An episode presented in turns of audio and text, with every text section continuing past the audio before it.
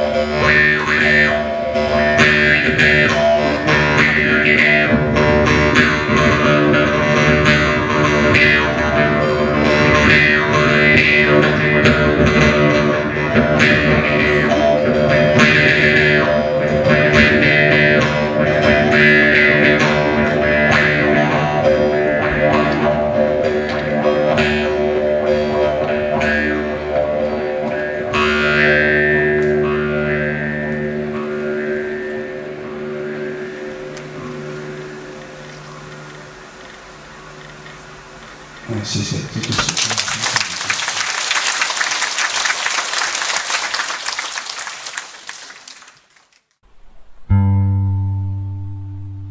嗯，接下来这个歌叫《丢鸡》，嗯，很奇怪的一个名字，然后也是，其实也是，呃，关于关于故乡的一那么一个故事，就是以前我们那边对对。好像还真的是很对，很热情，很好客那种感觉。然后每次来客人什么的，即使家里面没有没有，甚至没有什么什么要招待的东西，都要去，不知道是好是坏，反正都是要去借别人家的，比如说借借只去借只鸡啊或者什么的，然后来要招待客人这种。然后他们对。一只鸡的那个态度都是很看重的。我想写这个，我是想表达那时候那种一那种情绪。另外一点是，嗯，我觉得，嗯，那个时候的态度和我和我现在的态度其实是是有转变的。嗯，包括那个时候很看重一只鸡，但现在的话，我甚至我身边的很多朋友，我觉得都是对很多事情的。就是感觉不是那么严肃或者那么认真，我觉得这是一个对我是一个挺大的问题吧。所以我写这个也是想嗯告诫我自己和嗯很多嗯主要是我自己吧，时时刻提醒我自己要一定还是要去做事情要认真一些，认真一些，嗯。这样，我还是唱丢鸡吧。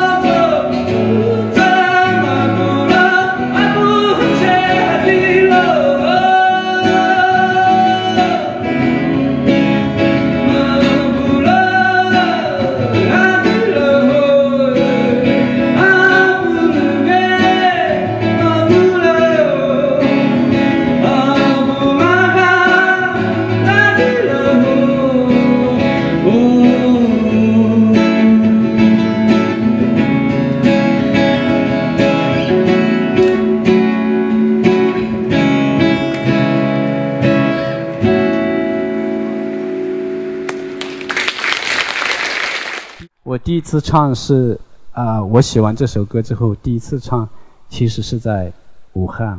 嗯，但是是在湖湖北电视台吧，好像。然后我现在去看的时候，我看到那个视频的时候，我就觉得啊，就觉觉得特别的，嗯，特别的特别的特别粗糙。但是我现在还是有的时候我还是特别喜欢那种很粗糙的那种那种感觉。就像比如说我平时平时录录录歌的时候吧，有些东西录出来很华丽，但是始终就觉得缺少了什么东西，然后嗯，然后有的时候有些东西就是粗糙一点，感觉还比较有棱有角的。这张唱片的话，嗯，里面的东西配器什么的都非常简单，都是一些嗯原声乐器。比如说刚才的那口弦，还有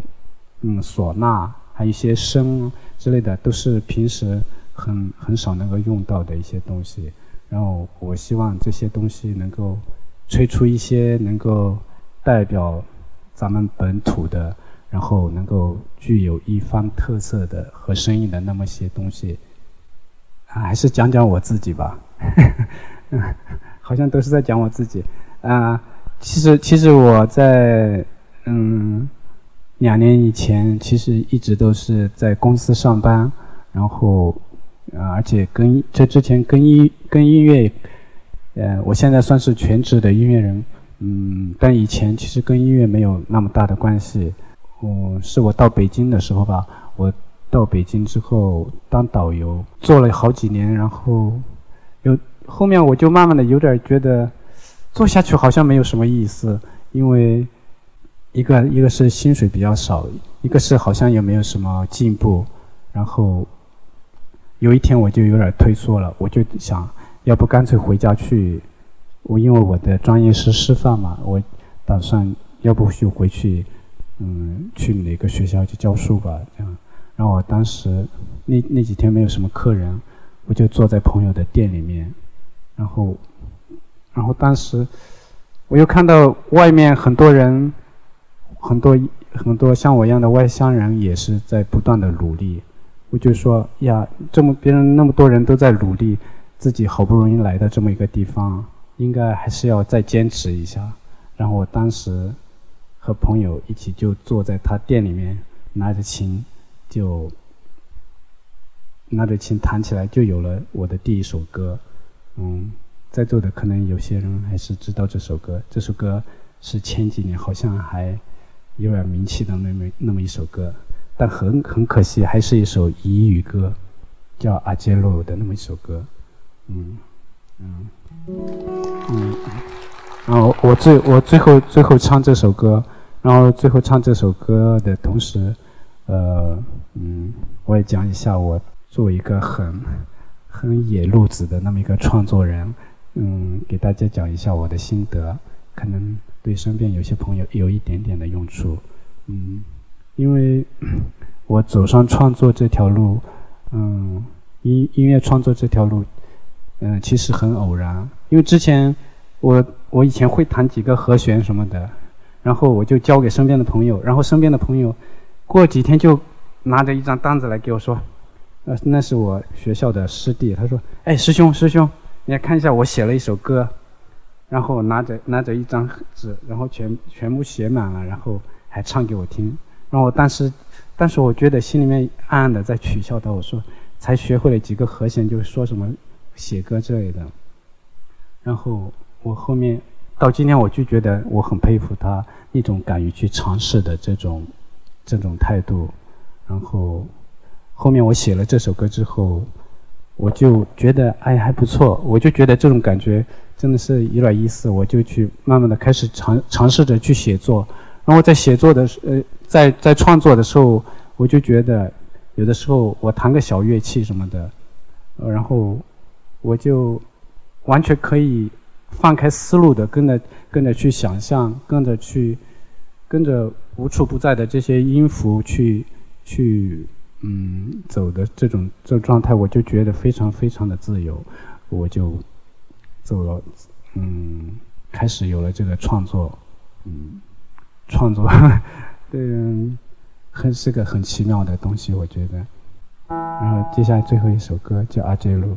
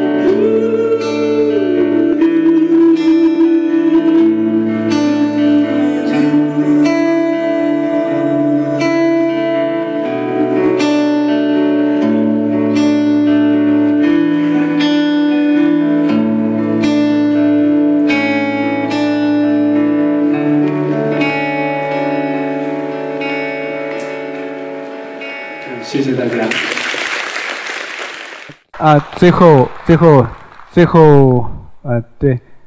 呃，最后我还是，嗯，来到这里，然后刚才唱了唱了那么久，可能都是都是对大家来说，可能有很多都是嗯嗯鸟语一般的东西。然后刚才最后这首的话里面有三个字一直不断的在重复，叫阿杰洛，嗯，就是在我们英语里面就是不要怕，不要悲伤的意思，所以大家可以记住它，叫阿杰路这三个词。比如说身边的朋友和有什么不如意的地方，我们可以为他打一下气，说阿杰路。嗯，谢谢大家。